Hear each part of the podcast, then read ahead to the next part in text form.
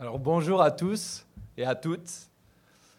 Qui dans cette salle connaît Sherlock Holmes, Hercule Poirot, Inspecteur d'Eric, Colombo, Julie Lescaut, Gibbs de NCIS pour euh, les plus jeunes peut-être?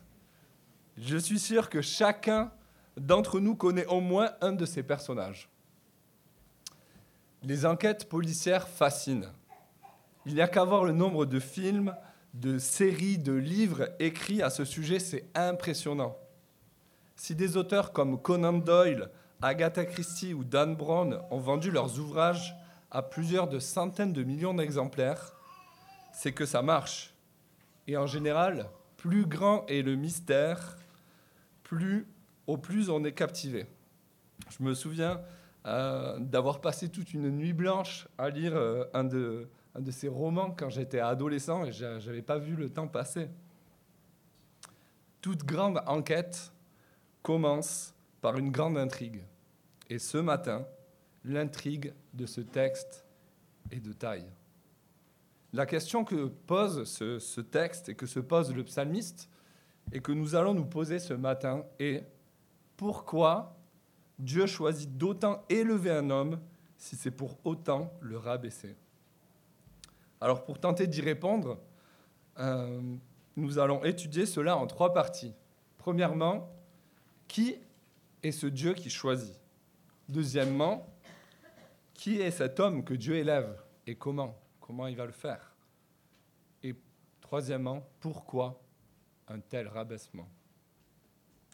Donc vous avez euh, sur vos chaises le matériel de base pour mener à bien une enquête. Du papier, un stylo. Il nous manque juste la loupe. Désolé, on était en rupture de stock. Mais euh, bon, voilà, vous avez euh, les faits qui sont dans ce livre.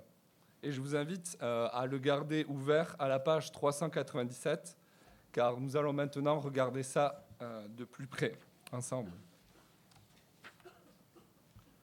Donc, premièrement, qui est ce Dieu qui choisit?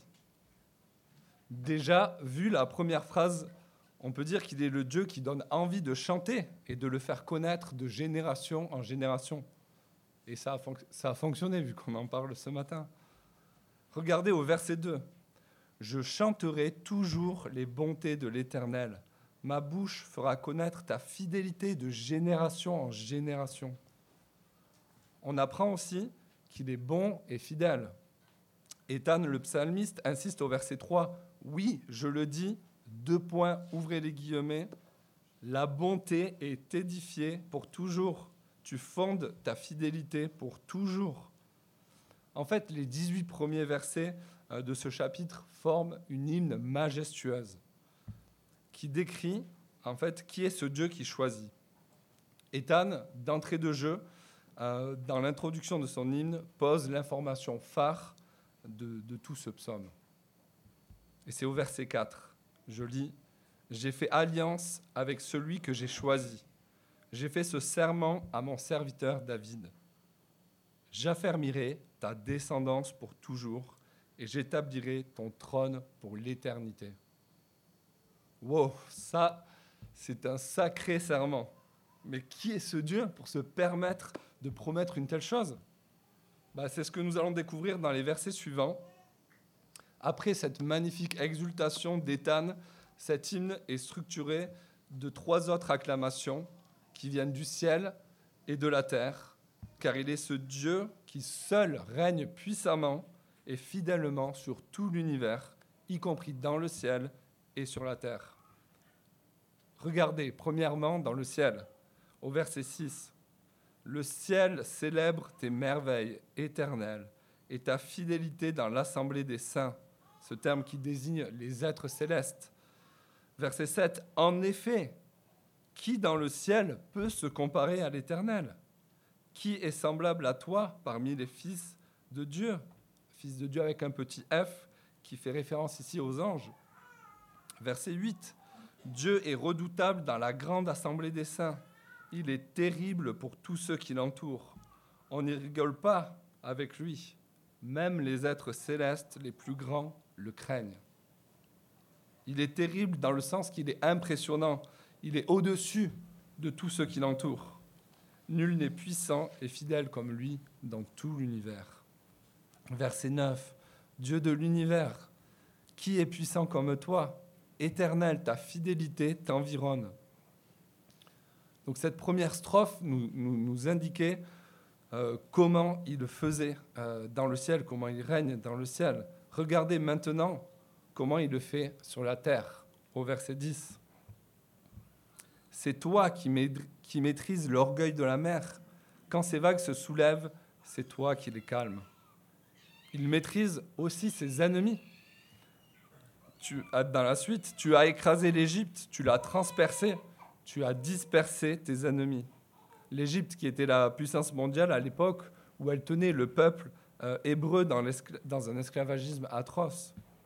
Il a dispersé euh, il dit plus, loin, tu as dispersé tes ennemis par la puissance de ton bras. Et le bras, c'est le symbole de la puissance, euh, de la force de l'Éternel. La terre lui appartient, tout comme le ciel. C'est lui qui l'a créé. Verset 12. C'est marqué, c'est à toi qu'appartient le ciel, à toi aussi la terre. C'est toi qui as fondé le monde et ce qu'il contient. Donc il est acclamé dans, le ciel et par la nature aussi. Verset 13. Tu as créé le nord et le sud, le Tabor et l'Hermon. Ce sont deux montagnes symboliques dans la région d'Israël. C'est deux montagnes qui acclament son nom. Verset 14, qui répète encore que Dieu est puissant et aussi qu'il règne avec justice, avec droiture, bonté et vérité. Alors ça donne non plus juste à Ethan euh, au ciel et à la terre d'acclamer Dieu, mais ça s'étend aussi au peuple. Et ceux qui savent l'acclamer sont heureux. Et il y a de quoi quand on marche à la lumière de ce Dieu. Regardez verset 16. Heureux le peuple qui sait acclamer. Il marche à ta lumière. Il se réjouit sans cesse à cause de ton nom et tire gloire de ta justice car c'est toi qui fais sa beauté et sa puissance. C'est ta faveur qui relève notre force. Et cette faveur qu'il a manifestée en particulier à cet homme, David, comme on a, lu au début de ce psaume. Et c'est ce dont nous allons parler dans cette deuxième partie. Mais avant de cela, j'aimerais vous poser une question. Est-ce que vous réalisez qui est Dieu pour qui il est ce maître de l'univers qui règne puissamment, fidèlement et avec bonté sur tout ce qu'il a créé Est-ce que, est que, tout comme les, les, êtres célestes et la nature, ça nous donne envie de l'acclamer? Si vous êtes chrétien ce matin, c'est peut-être plus facile pour vous de réaliser que Dieu est bon et fidèle. Mais il est aussi ce Dieu puissant devant qui même les anges tremblent. Si vous n'êtes pas croyant, c'est peut-être l'inverse. Vous avez du mal à imaginer que si Dieu existe, il puisse être bon quand on regarde à toute l'injustice qu'il y a autour de nous. Peut-être c'est plus facile que, que, si un grand horloger est à l'origine de tout cela, alors ça doit être, euh, ça doit être une force puissante. Donc euh, on a du mal à imaginer que Dieu est bon, mais par contre on pourrait se dire oui, c'est une force puissante. Pourtant en Dieu, sont réunis la puissance, la bonté et la fidélité. On le réalisera plus comment euh, par la suite de ce psaume. Et en parlant de la suite. Donc, on a vu au début de ce psaume que ce Dieu avait choisi de faire une alliance tellement engageante qu'on pouvait se dire non mais attends, pour qui il se prend pour faire de telles promesses? Mais je crois qu'on est tous d'accord pour dire qu'avec ce qu'on vient de voir, que Dieu, il est légitimement capable et en droit de faire ce choix. Voyons deuxièmement, qui est cet homme que Dieu élève et comment il va le faire? Cet homme, on sait déjà comment il s'appelle. Vous vous souvenez? C'est David. Mais quel David? C'est le gars qui jouait de la guitare tout à l'heure?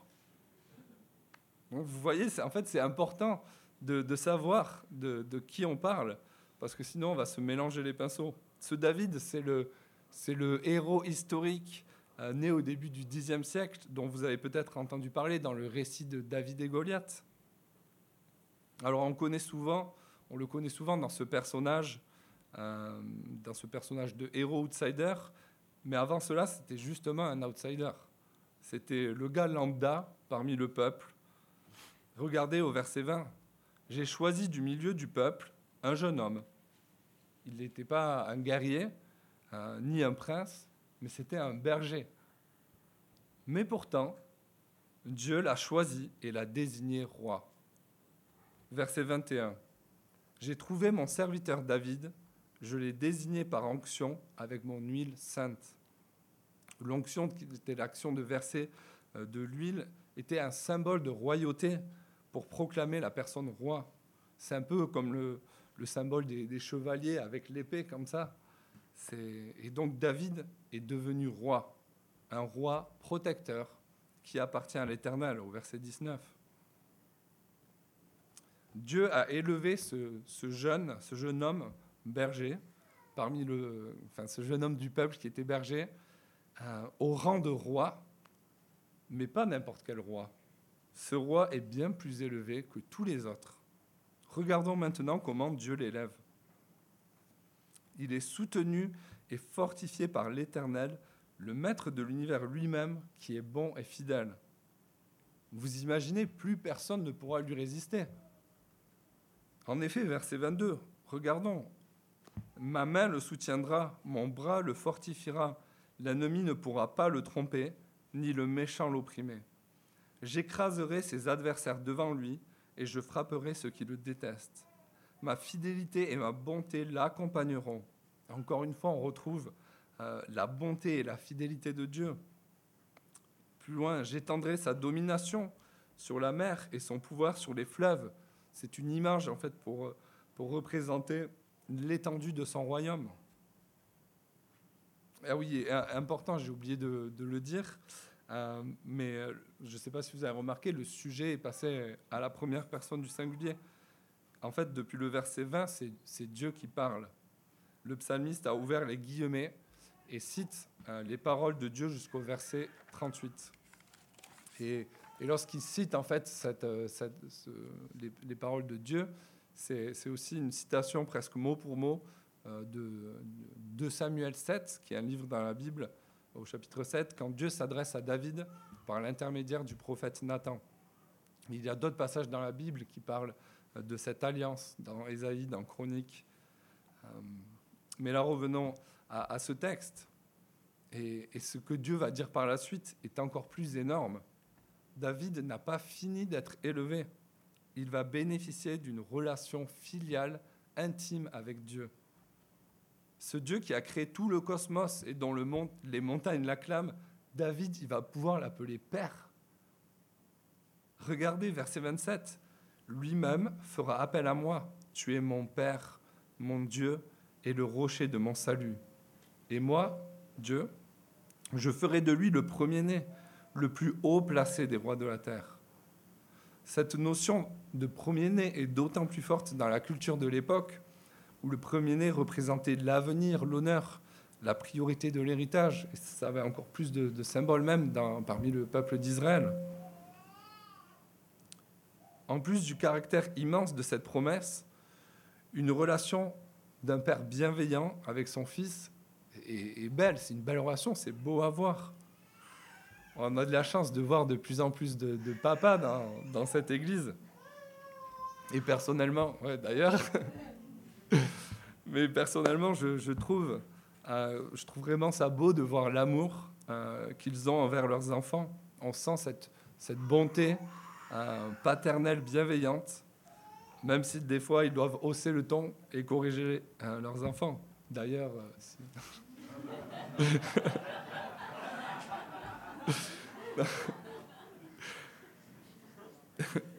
et l'amour. Et l'amour qu'ils ont pour leur enfant ne dépend pas de leur action ou de leur saleté.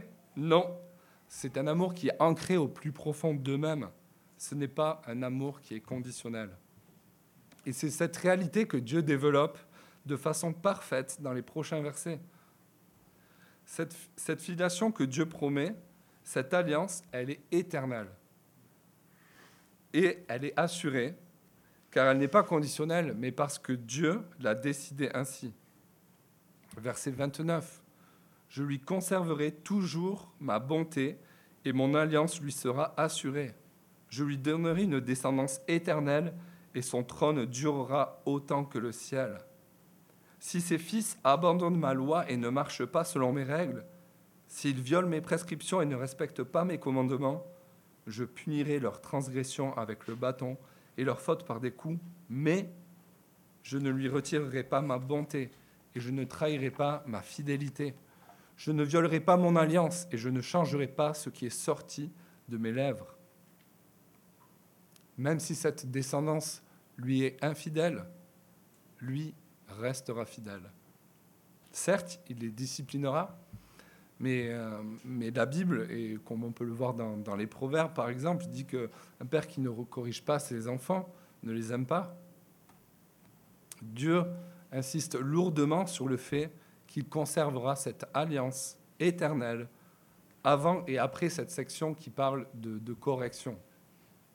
Regardez euh, la suite au verset 38. Mais je ne lui retirerai pas ma bonté et je ne trahirai pas ma fidélité. Je ne violerai pas mon alliance et je ne changerai pas ce qui est sorti de mes lèvres. J'ai prêté une fois serment par ma sainteté. Je ne mentirai pas à David. Sa descendance subsistera toujours. Son trône sera pareil au soleil devant moi comme la lune. Il sera établi éternellement. Ce sont des images utilisées pour dire que cette alliance, elle est certaine, elle est concrète et qu'elle durera éternellement. C'est une alliance, c'est donc une alliance éternelle qui ne peut pas être rompue. C'est une assurance garantie contre tout. Il n'y a pas la petite étoile qui ramène un petit texte en bas de la page où justement les assurances mentionnent euh, qu'elles n'assurent pas certaines choses qui, seraient euh, intéressantes quand même euh, pour, nous. Mais bon, c'est pas non plus il n'y a pas de vis caché dans la linéaire 44 qui est écrit presque ton sur ton au dos d'un contrat. Non, il, fait un serment. Et pour faire un serment, il faut un témoin. Et il n'y a pas plus fidèle comme témoin que Dieu lui-même. À la fin du verset 38, le témoin qui est dans le ciel est fidèle. C'est un gage de sûreté. Et si Dieu insiste si lourdement sur le fait euh, que cette promesse est éternelle, et qu'elle sera tenue, c'est parce qu'il nous connaît bien.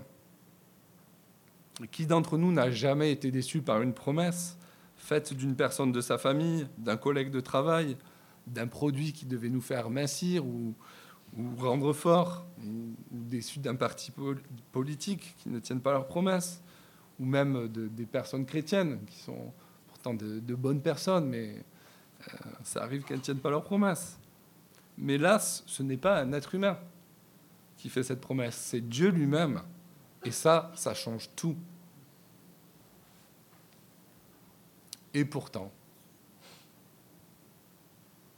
et ce premier mot de cette nouvelle partie est tellement fort et dur à dire pour le psalmiste.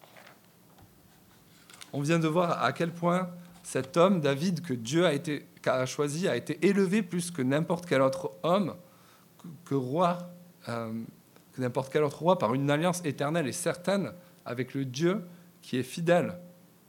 Alors pourquoi un tel rabaissement C'est notre troisième point. Et comme euh, dans une enquête, là, on arrive un peu au, mystère qu'il nous faut résoudre. Alors il va, il va nous falloir euh, maintenant toute notre attention. Parce que là, on ne comprend pas. Ethan, il met un gros coup de frein à main, il repart dans l'autre sens et il change de ton. On n'est plus du tout dans le registre hymnique du début, mais celui de la lamentation. Et il y a de quoi regarder ces terribles circonstances à partir du verset 39. Et pourtant, tu as rejeté, tu as repoussé celui que tu avais désigné par onction, tu t'es irrité contre lui, tu as rompu l'alliance avec ton serviteur. Tu as déshonoré sa couronne en la jetant par terre.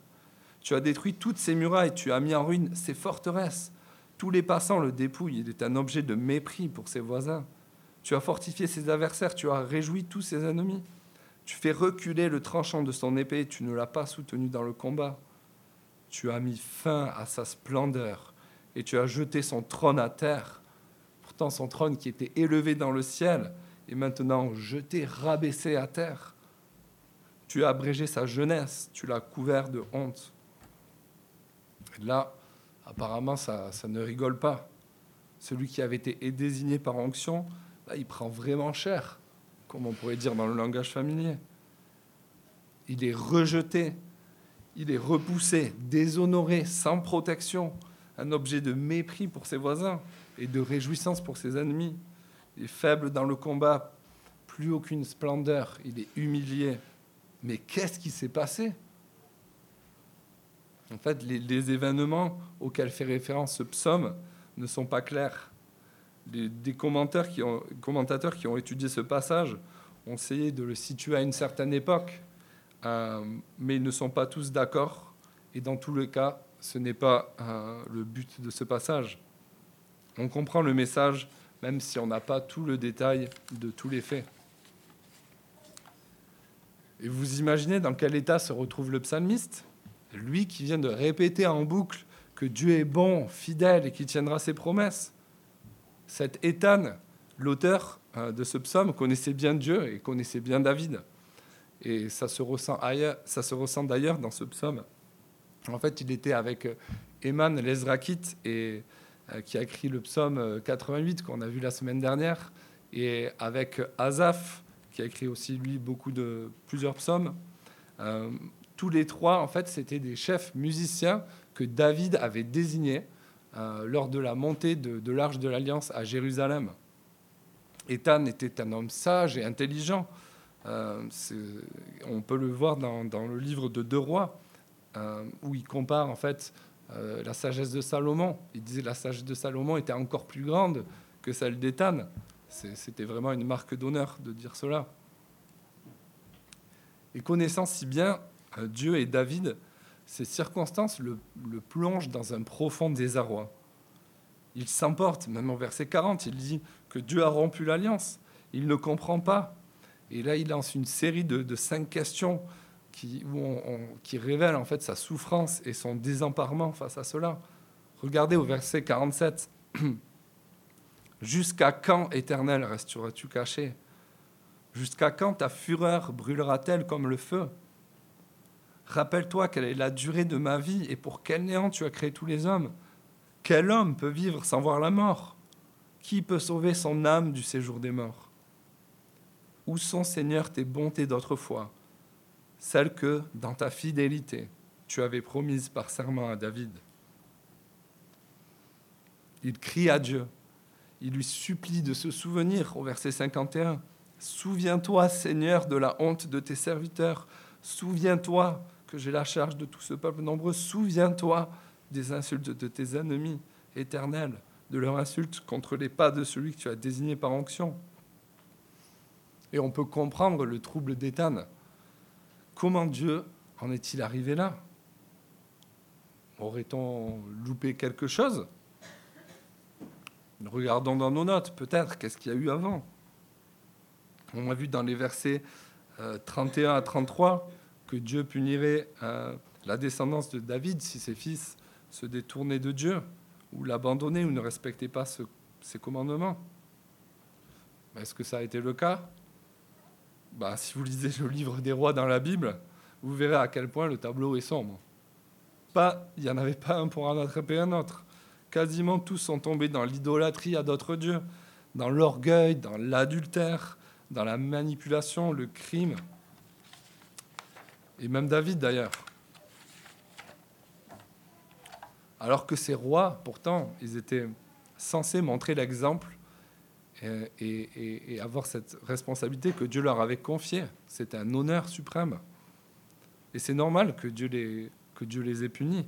On voit dans le livre des rois aussi la conséquence de ces mauvais choix. Un Dieu bon et saint ne peut pas laisser le mal impuni. Mais est-ce que ça explique euh, cette souffrance? Peut-être, en partie. Mais bon, ça, ça n'est pas vraiment satisfaisant. Il doit y avoir quelque chose de plus. quand même, les mots sont forts dans cette section.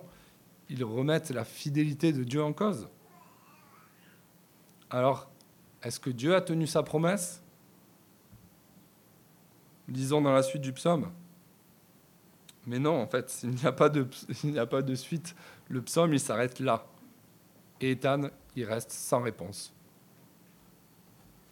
Le psaume finit dans la désorientation, le désarroi. Et ce qui est paradoxal avec l'hymne d'ouverture qui, qui, affirmait l'amour de Dieu hein, dans les premiers versets. Je crois donc qu'il va falloir explorer d'autres pistes si on veut résoudre ce mystère. Et ça tombe bien, parce que dans le livre qui contient ces faits, il y a plein d'autres pages. Et vu la quantité, ça devrait nous prendre quelques jours. Donc j'espère que vous avez pris de quoi manger. Non, je, plaisante, j'ai fait, j'ai fait déjà mes recherches et les résultats sont surprenants. C'est vraiment incroyable. Mais avant de les découvrir, je pense que c'est important quand même de noter quelques réflexions euh, par rapport à, cette troisième partie qu'on vient de voir. L'expérience d'Ethan nous montre que même une bonne connaissance de qui est Dieu et de ses promesses ne nous épargne pas de douter lorsque tout paraît s'écrouler. Peut-être que c'est le cas de certains d'entre vous ce matin, ou que vous avez peut-être déjà expérimenté cela. Et lorsqu'on est dans, la souffrance, dans l'incompréhension, dans le doute, il y a une place pour l'exprimer à Dieu. Comme on le voit dans les mots du psalmiste et comme on l'a vu la semaine dernière euh, dans le psaume 88. Et c'est un bon réflexe de crier à Dieu, de, de le prier en rappelant ses promesses, comme Ethan l'a fait.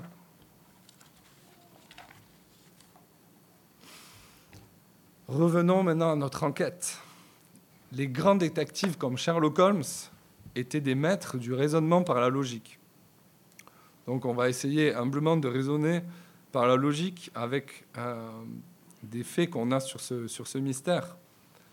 Par exemple, comment une alliance peut être, peut être éternelle si elle s'adresse à de simples hommes mortels?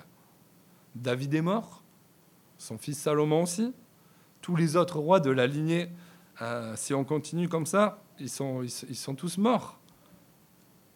Et, ils mourront tous un jour. En fait, de plus, quand on lit euh, la suite de, la Bible, on voit que, que le peuple euh, et ses rois ont tellement désobéi à Dieu qu'il les a presque tous décimés. Mais pas tous.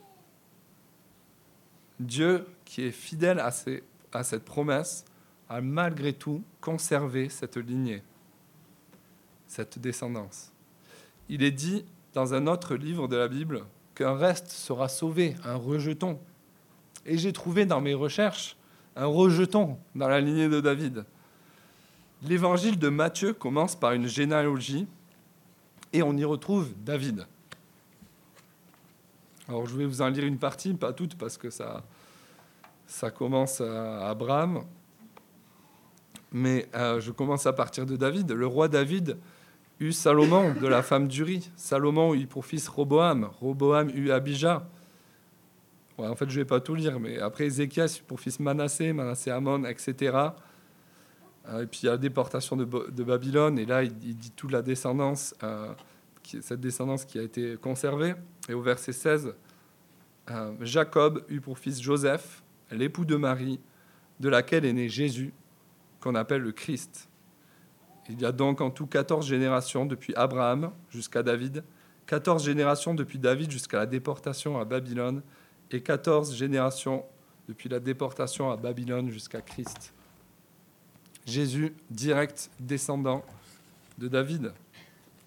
Et avant que Marie soit enceinte, Dieu lui a annoncé au travers d'un ange, hein, dans le livre de Luc, on peut lire au, au chapitre 1, verset 30, l'ange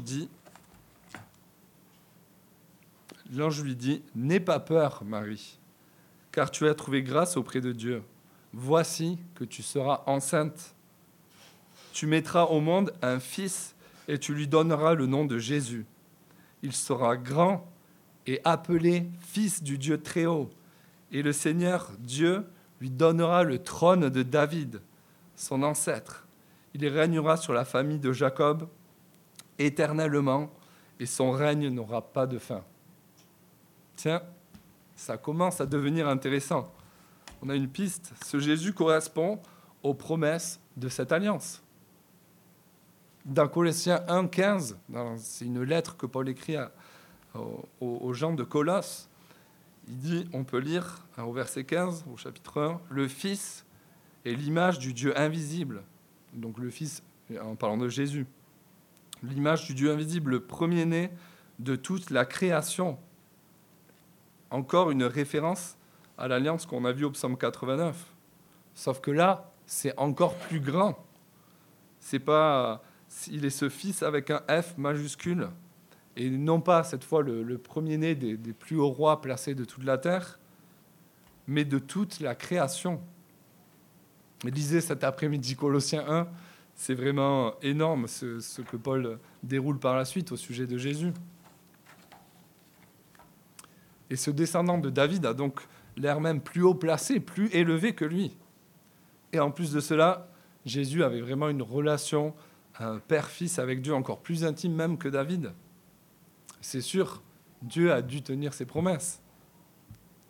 Et pourtant, un autre et pourtant.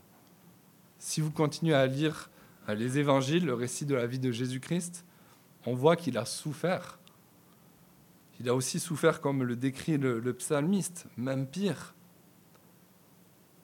Ces, souffrances qu'on pouvait lire, il a été euh, rejeté, euh, ses ennemis se sont moqués de lui, sa couronne a été jetée à terre, il a été humilié, insulté.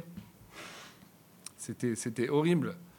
Et, Jésus-Christ, pour information, Christ signifie roi un ouin. C'est ainsi, c'était aussi un roi. Euh, et, donc ces mots du psaume 89 s'appliquent aussi à, lui. Si on lit, euh, euh, je, vais, je lire le verset 39. J'ai perdu la page.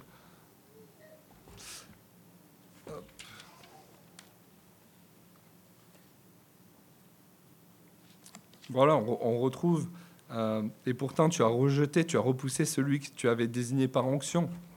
Donc Christ loin. Là, on voit le, parallèle. Et la fureur de Dieu s'est abattue sur lui à la croix. Pourquoi? Pourquoi Dieu ferait-il cela à son Fils?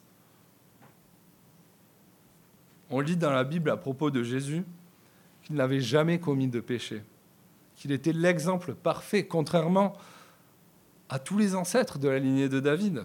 En fait, aucun autre homme dans l'histoire a été comme lui. Même aujourd'hui. En fait, vous et moi, nous, sommes pécheurs. On ne peut pas prétendre être un exemple parfait. C'est sûr que quand on lit certaines atrocités des rois davidiques euh, dans, la Bible, on peut se dire euh, euh, qu'on n'est pas si mal que ça.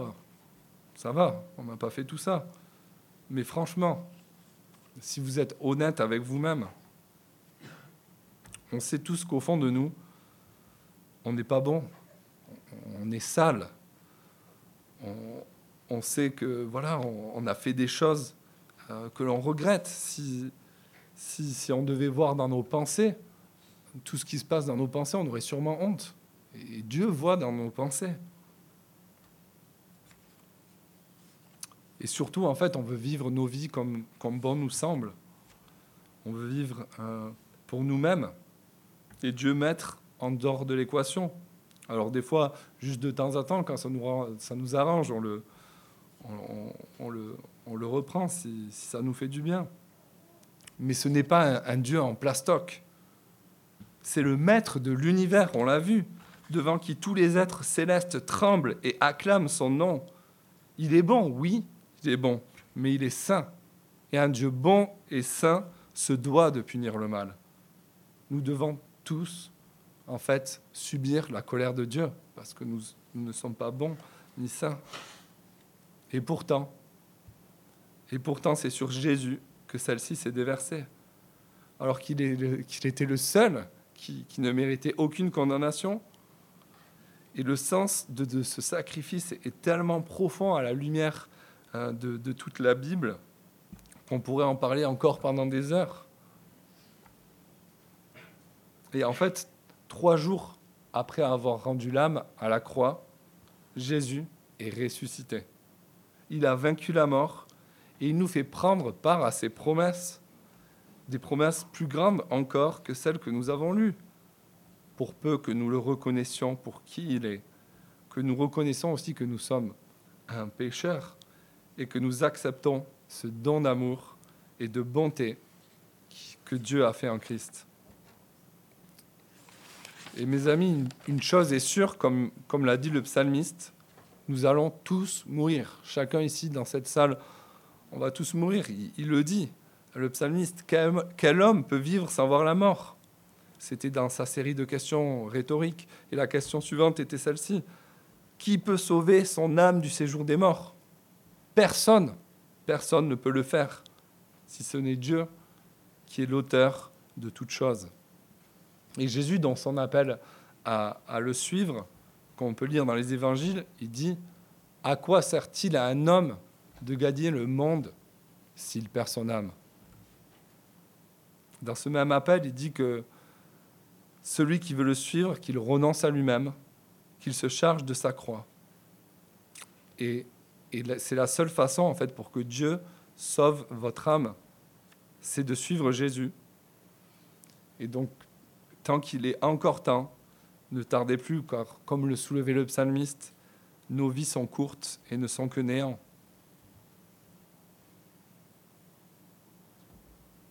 Donc je crois qu'on arrive à, la fin euh, de notre enquête. la réponse, ça se trouve en Jésus.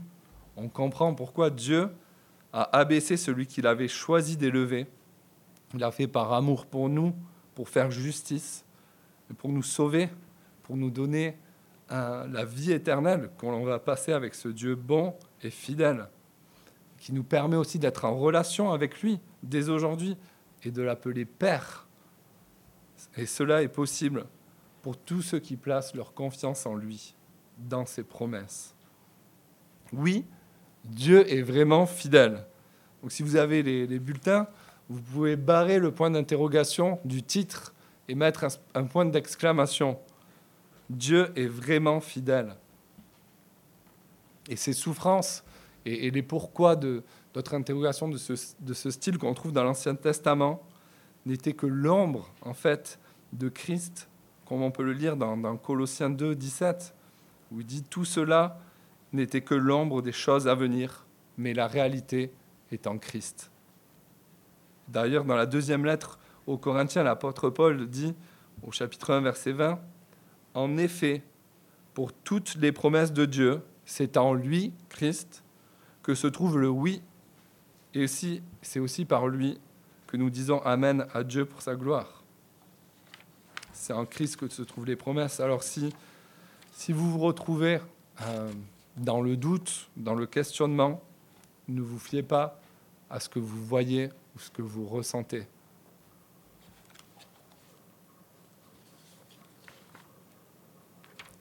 J'avais perdu mes notes.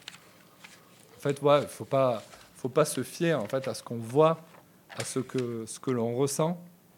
Mais en fait, rappelez-vous que la foi chrétienne, ce n'est pas croire en Dieu, c'est croire Dieu. Et ça fait toute la différence. Croire Dieu, ce qu'il a dit dans sa parole, ce qu'il a promis, et que ce Dieu, en fait, il est fidèle. Et ça, on peut en être sûr.